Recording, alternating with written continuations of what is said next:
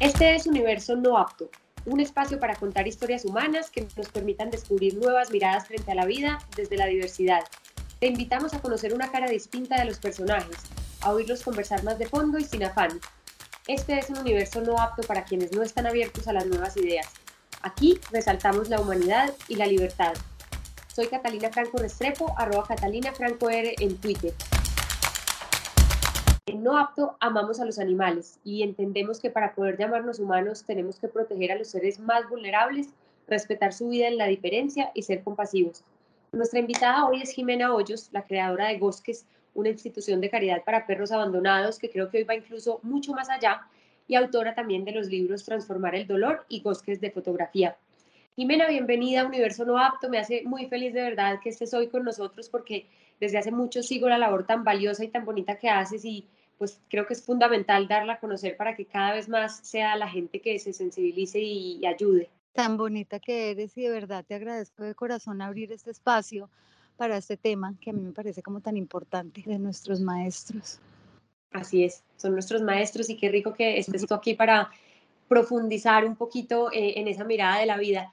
Hay una frase que ya es como cliché, pero que yo sigo sintiendo tan cierta, me parece que es valioso resaltarla para empezar este episodio. Mahatma Gandhi dijo alguna vez que la grandeza de una nación y su progreso moral pueden ser juzgados por la forma en que se trata a sus animales. Y mira, vayamos al corazón de este tema y de esta historia. ¿De dónde nacen tu amor por los animales, la compasión y la cercanía necesarios para que hayas direccionado tu vida en este sentido y hoy te dediques a protegerlos? Mira, em, estabas hablando de Transformar el Dolor, que es un libro que, que escrito con, con la editorial Penguin Random House ahí me encantó este proceso. Yo la verdad no soy escritora, pero con ese equipo, con esa ayuda, y la verdad que fue un ejercicio bellísimo. Yo hice Gosques en, en memoria a mi psico, a mi amor, un fila brasilero que muere, pero escribiendo este libro me doy cuenta como que empecé desde, desde que nací y el libro empieza diciendo yo fui criada por tres pastores alemanes, un perro salchicha y mi mamá. Te lo juro, literal. Entonces como que me puse a analizar todo el trayecto de mi vida con hilo conductor perros y es, siento que nací con eso, con, con esa admiración y esa, esa mm, conexión y esa admiración hacia los animales desde muy chiquita. Claro, tan distinto cuando, cuando la experiencia es la que le enseña a uno, porque cuando alguien no ha tenido cerca un animal, realmente no, no se alcanza a imaginar eh, eh, la posibilidad de ese amor, la generosidad de ellos, eh, la nobleza, es impresionante. Y entonces, ¿qué es Gosques, Jimena? ¿Cómo funciona? Cuéntanos sobre también ese refugio maravilloso en el que ya llevas un tiempo trabajando y por el que incluso te fuiste a vivir a otra región del país. ¿Dónde queda? ¿Qué animales acogen? ¿Cuál es el propósito? ¿Cuánto tiempo tenemos? Es que imagínate que Gosques, Gosques de verdad nace de un proyecto muy personal.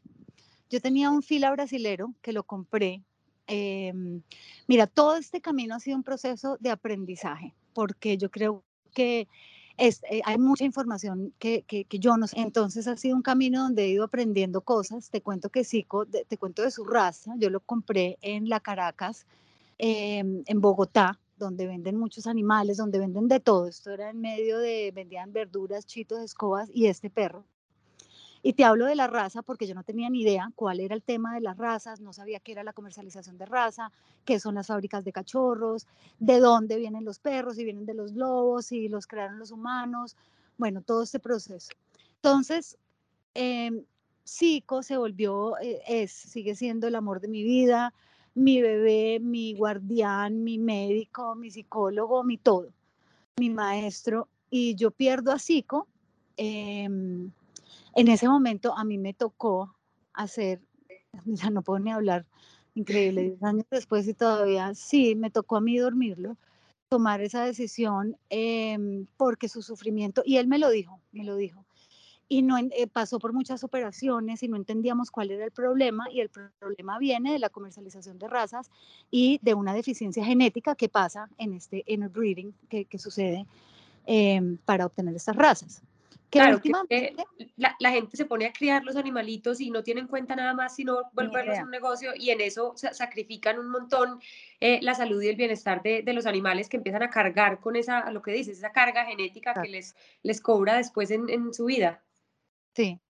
Y en mi caso de psico no alcanzó a llegar a los ocho años y yo entré en una depresión profunda. Yo vivía en Nueva York y em, mi madre, que es uruguaya, tenía como, como dicen ellos, un boliche, un lugar, eh, un restaurante donde, donde hacían shows de tango y era un restaurante. Y encuentra una casa demolida, vuelta a nada, de 300 años, como digo en el libro, en un peor estado en el que yo estaba en ese momento viviendo el duelo de perder a Zico, porque yo de verdad ese es otro tema, el tema de la, de la, de la depresión, que uno no tiene ni idea, y son como temas que hoy en día, gracias a Dios, estamos hablando del maltrato animal, de que son seres sintientes, de la depresión, de, y también tengo que ser muy enfática, yo cuento mi historia, yo no soy ni psicóloga, ni veterinaria, ni nada de eso, ¿no?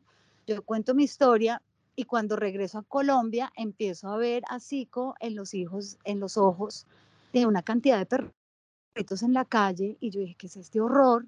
Y empiezo bosques, algo muy personal. Yo de verdad llené mi carro concentrado y dije, quiero alimentarlos y me di cuenta cómo este proceso me empezó a sanar. Después sentí que la gente no los veía y literalmente les pasaban por encima a un perro sufriendo o con hambre o con ganas de cariñito o con... Yo no, este chiste quienes amamos a los animales sentimos el dolor, lo que tú decías, veías los ojos de, de, de Zico en todos los otros, nosotros vemos ese abandono, esa indiferencia y eso duele en el fondo del corazón. Yo a ti te conocí en redes eh, precisamente viendo eso, yo decía, pero ¿quién es esta persona que la veo alimentando los perritos en la calle, eh, dándoles amor, los videos que tú ponías? Y yo, de verdad que cuando encuentro una persona así, le doy gracias a la vida porque mm, yo creo que el amor que, que reparten y, y la, la, la cantidad de vidas que salvan, y yo creo que eso se vuelve un ejemplo para que mucha otra gente sea un poquito más sensible. Por eso me parece súper importante compartir tu historia y, esa labor que haces, pero ¿de dónde sale esa fuerza, los recursos, el tiempo? ¿Cómo gira uno su vida a que, se, a que, a que vaya y esté dedicada del todo a eso?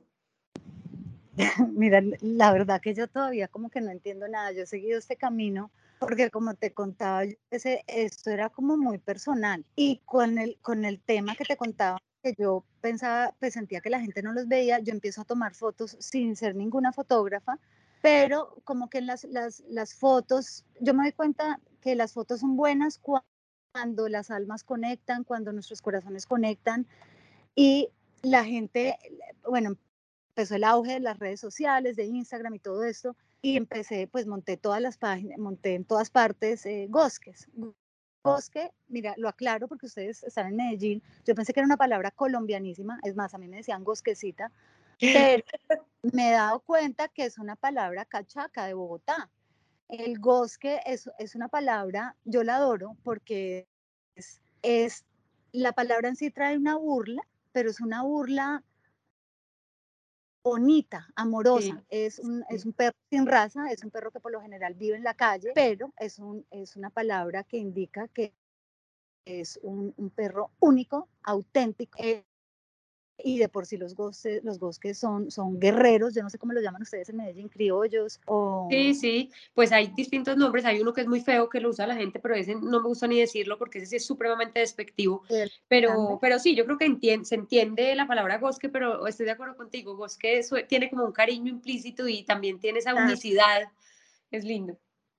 Sí, y bueno, como te digo, yo empecé esto como un proceso muy personal y personalmente también estaba pasando por una, por una gran pérdida, por este duelo, de este, de este trauma de perder a mi psico y, y, la manera en que sucedió todo. Y me doy cuenta que empiezo a sanar, entonces por eso el libro se llama Transformar el dolor, porque el dolor es una fuerza muy poderosa, es una energía muy potente que si tú logras encaminarla por otro lado, puedes llegar a ser muy efectiva y puede tener un resultado muy amoroso.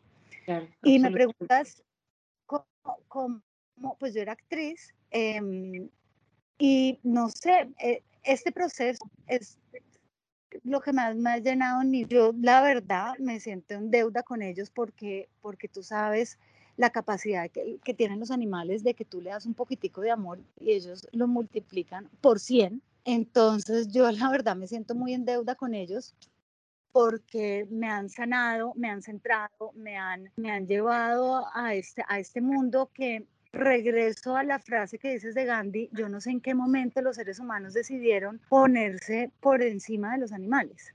no entendí quién fue el que dijo que, que así era y por qué debía ser así. Y, y, todo lo contrario, me parece que, que son unos seres que, que, son maestros, como digo, que me han enseñado a mí em, realmente qué es amar, realmente qué es perdonar, dar los seres humanos perdonan, pero como que no olvidan o te dan hasta la segunda oportunidad ya. Un perro realmente te da las oportunidades que tú necesites para entender qué está bien y qué está mal, cómo sanar tus errores. Em, no sé, a mí un animal me parece, me, me, son mis maestros, como te digo, para mí ha sido el camino, el camino más bello y para medio redondear la, la, pregunta que me hace, yo me he dado cuenta, Cata, que cuando uno hace las cosas desinteresadamente, honestamente y con todo el amorcito del mundo, la vida, mira, bueno, se han abierto una cantidad de puertas y oportunidades que nunca esperé, nunca esperé que eso se volviera público, nunca me imaginé tener un programa de televisión de animales, escribir un libro, hacer exposiciones con fotografías, hacer campañas de educación con los niños, el contrato con Norma, y ahora es que construyendo un santuario, imagínate. No, es impresionante, Jimé, tienes toda la razón y yo creo que muchas veces pasa eso, que con lo que más nos mueve profundamente, uno puede que no vea un camino muy claro, uno no tiene como esa línea ya dibujada de por dónde van a ir las cosas, pero se hacen con tanto amor y como sin esperar eh, recompensa, sino de verdad que es lo que uno haría por, por o sea, que uno no espera nada a cambio y, finalmente se van abriendo todas esas puertas. Los animales, como decías ahora, son, es que no hay palabras y, es increíble que los seres humanos les hagamos tanto daño sabiendo que ellos son tan generosos y tan nobles y que, no tienen voz. Somos nosotros los únicos que, podemos eh, como hablar por ellos y salir en su defensa cuando vemos que hay un ser humano que puede ser tan violento. Eh, Jime, ¿hay alguna historia específica que puedas contarnos que te haya pasado rescatando algún animal, que te haya conmovido especialmente en toda esa historia de rescates? Una historia que, que, nos puedas contar. Pues no, imagínate. Mira que yo decía que yo me siento hoy en día eh, que no estoy equipada emocionalmente para, disque, porque estoy usando una palabra que no debe ser, reemplazar a que sí, como primero es irreemplazable y segundo, el día que yo adopte un perro, eh, no, no, no, estoy reemplazando, ni eso no tiene nada que ver. Pero hoy en día todavía no me siento eh, con esa capacidad, entonces pues a todos mis amigos, a toda mi familia le enchuta un perro, un gato, ¿no? Pero obviamente se me han cruzado por el camino muchísimos que me han desbaratado y a veces, Cata, verdad, yo digo, renuncio. Claro. ¿A quién? No sé, pues yo soy como mi propia jefa. A mí también me, me dicen, wow, felicitaciones a todo el equipo y yo como que eh, soy yo. El equipo aquí se los presento. Pero mira, sí tengo, sí tengo un socio que, que, que vale la pena mencionar, es el único, porque como te digo, eh, eh Bosques ha sido muy personal y, y me ha costado delegar pero es la única manera que puedes lograr los números que hemos logrado hoy en día. Y es de Comedoc, Juan Manuel y su esposa Claudia Gil. Ellos comenzaron, eh, ¿sabes del tema de los dispensadores? ¿Tenemos? Pero no, cuéntanos un poquito, cuéntanos.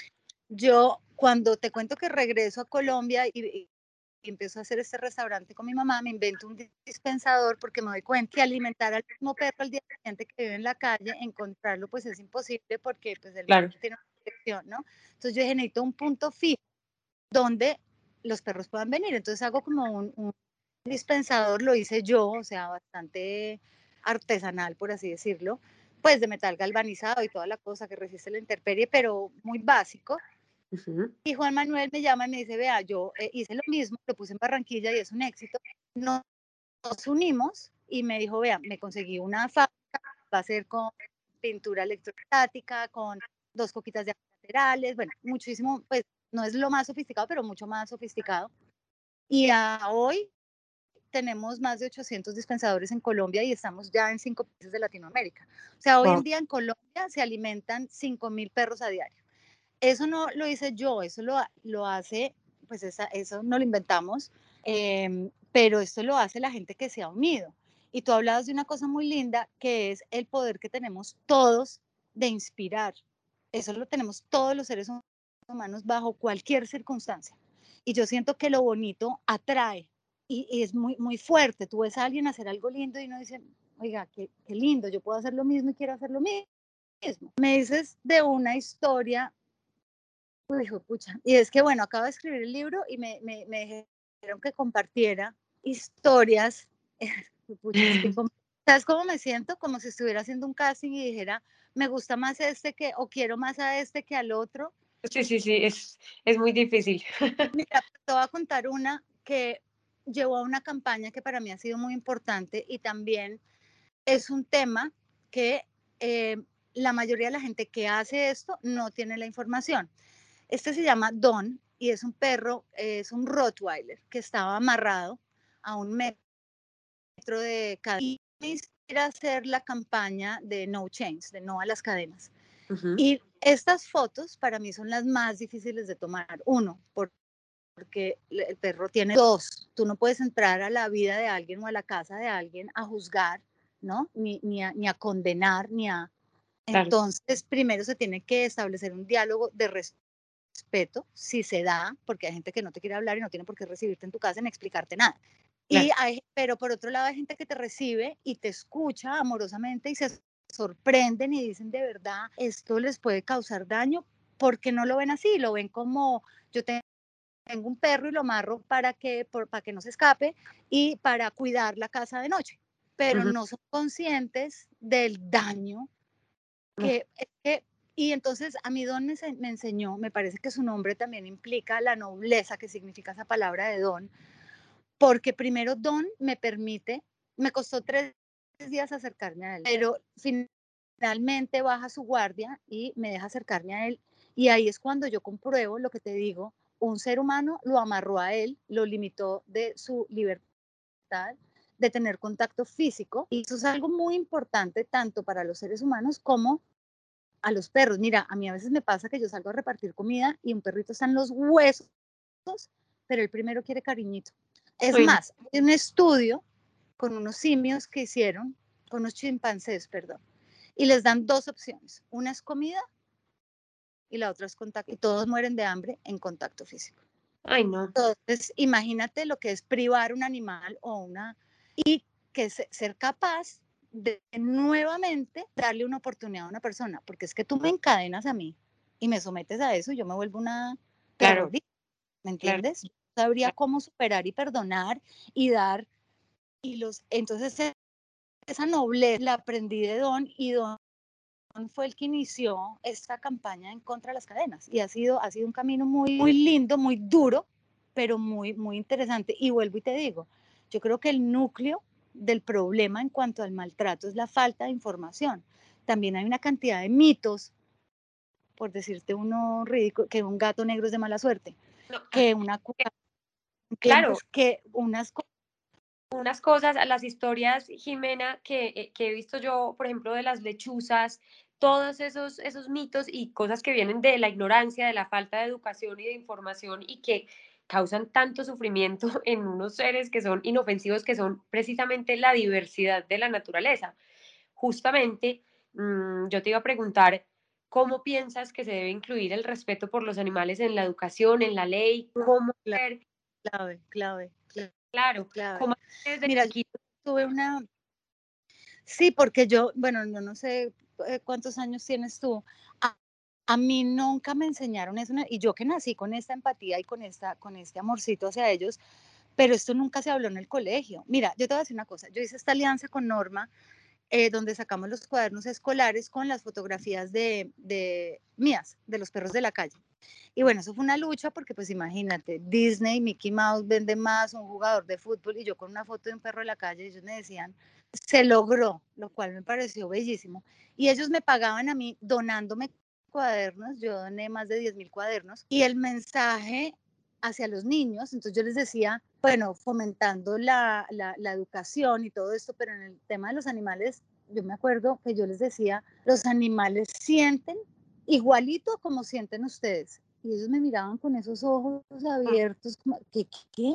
A y yo, o sea, le pegas una patada, le duele, le da hambre, le da frío, le da... Ellos no, ni siquiera tenían esa información.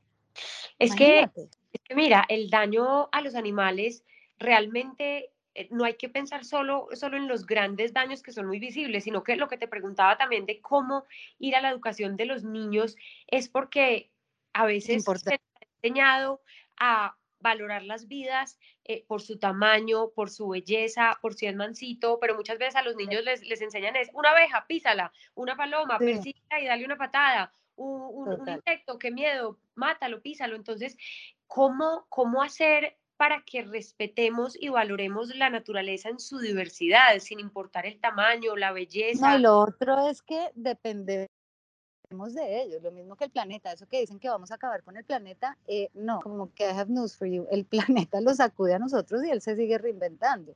lo mismo con los animales. Pues mira, tú acabas de decir el tema de las abejas. Sin las abejas, o sea, nos morimos de hambre. Punto. Así es. Mira, este programa, desafortunadamente por COVID, muchas cosas, fue un cambio espectacular que dio muchas oportunidades, pero en mi caso, con este programa específico de muchos animales, y era un programa muy bello porque era dedicado a eso, a compartir la información. Entonces, si una vez, si uno ya tienes información, tienes más capacidad de tomar una, una, una, decisión más, más inteligente y más acorde a, pero sí me parece importantísimo. Y otra cosa que te digo, yo empecé este proceso de solo dolor y desastre y, y cosas horribles, pero yo siento que hoy en día falta mucho, mucho pero hay más conciencia, se hablan las cosas, se hablan las cosas, salió la ley 1774, se declaran los animales como seres sintientes, se condena el maltrato, pero yo siento que, que ahí vamos y veo como concejales hoy en día, Juan, Juan Jiménez Lara, muy amigo de, de la Fundación eh, Manejo Humanitario de la Fauna Callejera, habla de cómo, cómo esto tiene que ser parte de la educación eh, cómo la próxima generación tiene que tener esas herramientas y tiene que, tener este conocimiento. Y, y, por el lado espiritual, como lo hablas de Gandhi, y esto es, ser conscientes, yo te lo digo, yo no obligo a nadie a amar nada, ni a un perro, ni a un gato, ni a los animales, pero sí es un deber. Así es.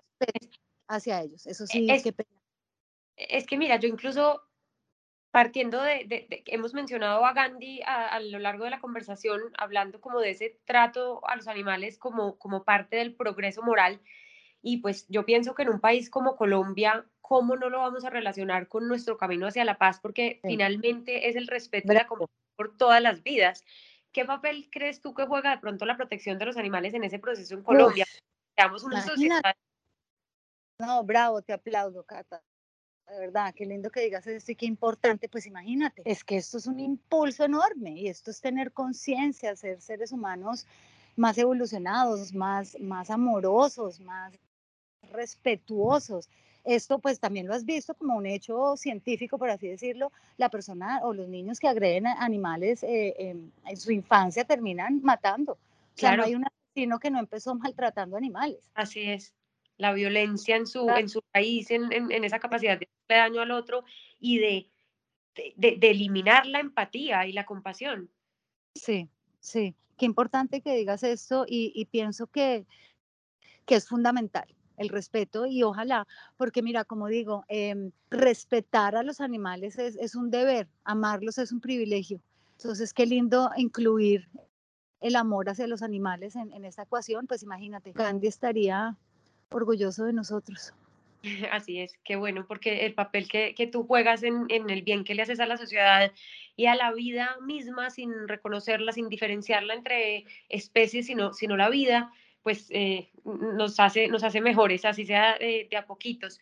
Ahorita, Jiménez, íbamos a hablar del refugio, pero no, no ahondamos. Cuéntanos un poquito de ese refugio, eh, qué animales, yo, yo he visto que hasta has ayudado eh, especies de pájaros que has encontrado? O sea, ¿qué, qué haces refugio? ¿Trabajas con el mismo socio que nos contabas ahora? Cuéntanos un poquito. No, con Juan Manuel es el tema de los dispensadores.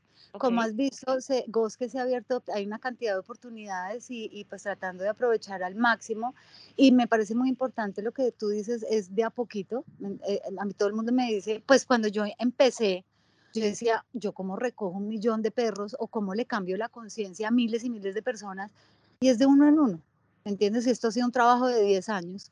El refugio, imagínate que fue una alianza con Coca-Cola. Y yo siempre dije, yo no quiero tener un refugio, o sea, no estoy emocionalmente equipada, yo no quiero, yo me estoy concentrando en números, en lograr un cambio enorme, que no sé qué, yo no me voy a encerrar con 100 perros a sufrir y llorar todo el día porque pues no estoy emocionalmente equipada. Y es que a veces yo, yo como que le digo a mis ángeles, hey, o sea, están súper confundidos, o sea, yo no puedo, porque yo me desbarato. Yo solo el lado lindo, porque siento, y el lado amoroso, porque siento que eso tiene mucho más fuerza. Sé que hay una realidad que toca sacar a la luz y lo hacen muchas otras fundaciones. A mí, perdona la palabra, pero a mí me jode, a mí me tranca eso y me, mi, mi Instagram la mitad está pues con el ojito así de que de sensibilidad de que no se puede ver, porque a mí eso no, no, me sirve, no me sirve de verdad y me, me pone muy mal. Entonces Coca-Cola me dice, le vamos a dar la plata para que usted compre una tierra y haga un santuario. Y vamos a hacer una campaña. Entonces yo le dije, no, vea, deme la plata y hacemos una jornada de esterilizaciones. No. y yo dije, pero fue madre. Venga, deme la plata y hagamos alimento, hagamos. Me dijeron, no. Entonces yo sentí que la vida me estaba diciendo, vea, pues por este y me estoy lanzando en esto, Cata, estoy en plena obra hasta ahora. Entonces, la idea es, primero, es un lugar bellísimo que están muy invitados a venir a conocer porque es mágico, La Guajira es un lugar hermosísimo.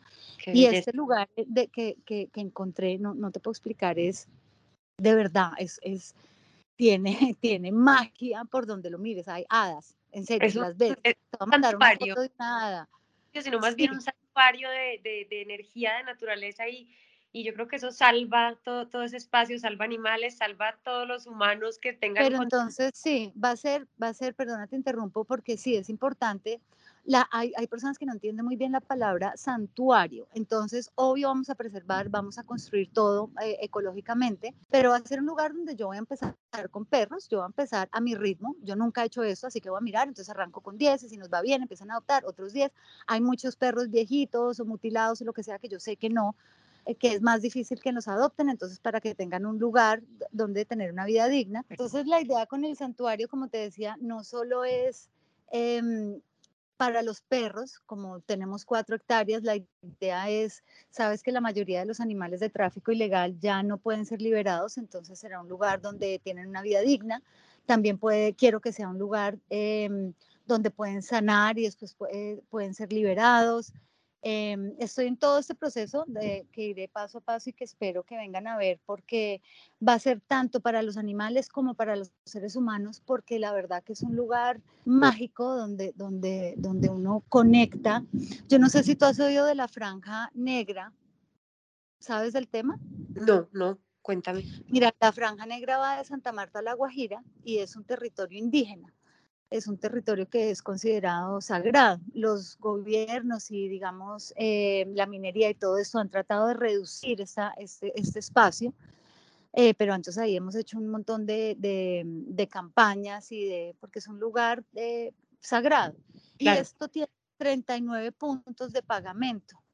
Entonces, pagamentos donde van y hacen, una, hacen ceremonias, hacen rituales, hacen ofrendas, y cada punto eh, se llama madre de, entonces está la madre del agua, la madre del oro, pues imagínate que en el santuario, ¿cómo será la vida? Adivina, hay un punto y adivina cómo se llama. madre de los animales. No puede ser. Sí, sí, esto me enteré hace nada, hace nada y, dije, no, sí, vamos por donde es. Sí, o sea, qué hermosura, qué belleza. Eh, esos símbolos también se convierten en como en fuente de, inspiración y, de fuerza para seguir, que obviamente no es nada fácil la labor que haces, pero no me alcanzo a imaginar eh, la satisfacción y, si está, o sea, si uno busca hacer algo bonito por, por la vida, pues creo que lo que haces es de lo más, de lo más bonito que uno puede hacer. Justamente quiero conectar eh, eso que me estás diciendo con esta pregunta. Ya me habías hablado un poco de cómo eh, todo lo que has hecho ha sido para ti misma un proceso de, sanación, pero ¿cómo describirías el agradecimiento de los animales? Porque precisamente mucha gente, la gente que adopta animalitos dice que siente un distinto porque su agradecimiento es impresionante y hay una diferencia muy grande con, animalitos simplemente que, crían y, y que venden, pero ¿cómo es ese agradecimiento de los animalitos rescatados? No, eso es, eso, eso es un poema, te lo juro. Yo no he visto cosa más linda y, y, en el buen término de la palabra tan, tan, tan exagerado. Es que es una cosa, y ellos lo saben, lo saben. Y mira que no solo son los perros. A mí me ha pasado, como has visto, que he rescatado varios, varios, varios animales. Y entonces, por decirte un ejemplo, yo, digamos, antes como que no era muy familiar con los gatos. Y entonces, y sí, los perros y los gatos son muy diferentes, pero el amor es un lenguaje universal y lo ves, lo ves con un pajarito, lo ves con una culebra, con una culebra, lo ves con una cucaracha, lo ves con un tiburón, lo ves y es, es, no, es, es la verdad que, que es de las experiencias más valiosas y más sublimes que puede llegar a tener un ser humano, ver lo que es ese nivel de gratitud. Eh, lo recomiendo eh, porque, porque de verdad es, es, es sublime, como te digo. Qué belleza, qué belleza, Jimé. Yo estoy segura de que esta conversación va a inspirar a muchos y, animarlos como a acercarse a, como a apoderarse de, ese dolor y de la, de la belleza y de la generosidad que, que, ellos transmiten. Finalmente, porque también se trata de que quienes sientan cercano este tema, pues puedan ayudar. Cuéntanos, Jimé, dónde se consiguen tus libros, cómo puede ayudar la gente, tanto al santuario como de pronto a través de, apoyar los libros, también van a, van a apoyarte en todas esas labores que hacen. ¿Cómo pueden ayudar? No, pues imagínate, yo, pues Gosques vive desde el apoyo de la gente, pero sí te quería decir algo ahorita que estabas hablando de la capacidad que tenemos de inspirar y no tiene que ser, la gente lo ve como enorme y no. Si tú, digamos, desde que vas manejando y ves que un perro va a cruzar la calle, frena y da ejemplo. Los, los perros son como niños, ellos no tienen ni idea de qué es un carro, cuándo pasa, cuándo no. Dar ese ejemplo o cargar una bolsita de concentrado en tu, en tu carro o si no es tu cosa, por lo menos no, no decirle chite, no, no respetarlos.